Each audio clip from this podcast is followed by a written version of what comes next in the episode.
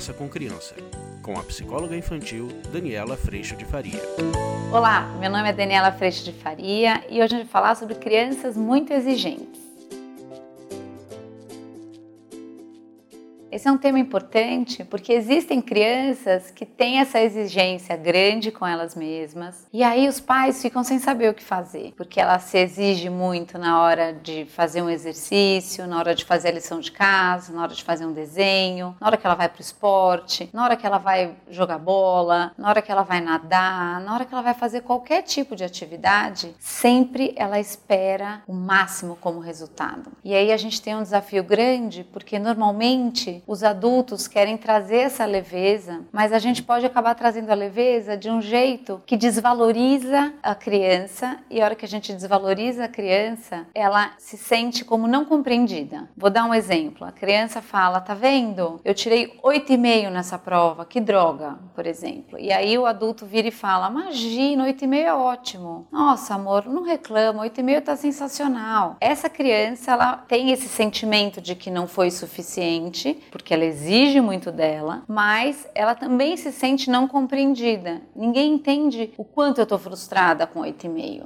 E aí a gente fica nesse embate, o adulto sempre querendo trazer leveza e a criança sempre não se sentindo compreendida.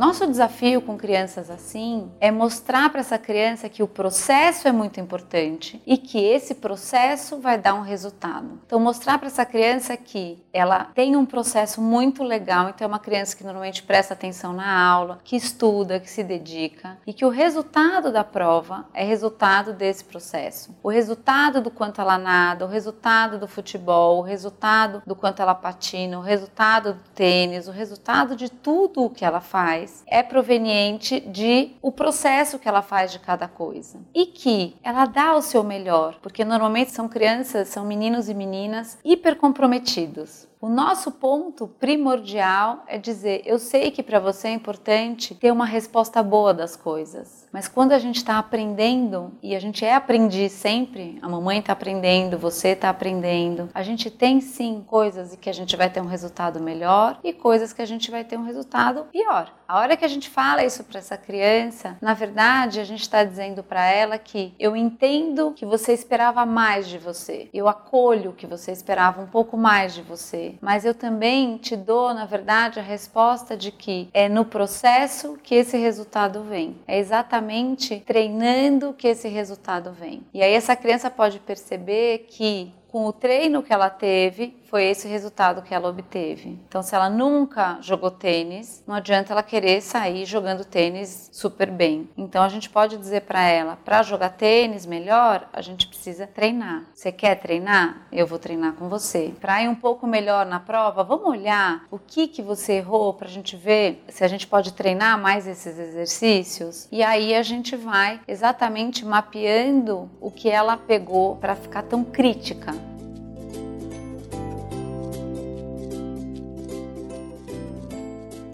gente precisa tirar essa criança da autocrítica. Esse é o ponto mais importante, porque é a autocrítica que faz com que essa criança continue na exigência e continue sozinha nesse sentimento. Quando a gente fala, imagina, amor, tá ótimo, imagina, amor, tá ótimo, mantém essa criança na autocrítica e na exigência. Então, pessoal, vamos acolher o quanto essa criança considera importante e bem nas coisas. Isso mostra o nível de comprometimento dessa criança com a vida, mas mostrar mostrar para ela que o comprometimento está assim no processo das coisas e não no resultado. O resultado ele vem exatamente dessa caminhada. E é assim que funciona na vida. Acolhendo essa criança dessa forma, ela vai se sentir um pouco melhor e um pouco mais dona do seu processo. Isso vai fazer com que ela se sinta mais protagonista da sua caminhada e menos irritada ou menos indo para a punição de si mesma. E o outro caminho importante é fazer com que ela se dê colo. Quando algo não vai como a gente gosta, é muito importante que a gente se dê colo. Colo para nossa criança, colo para o aprendiz que vive dentro da gente. Ensinar nossas crianças a fazerem isso com uma frustração é também muito importante.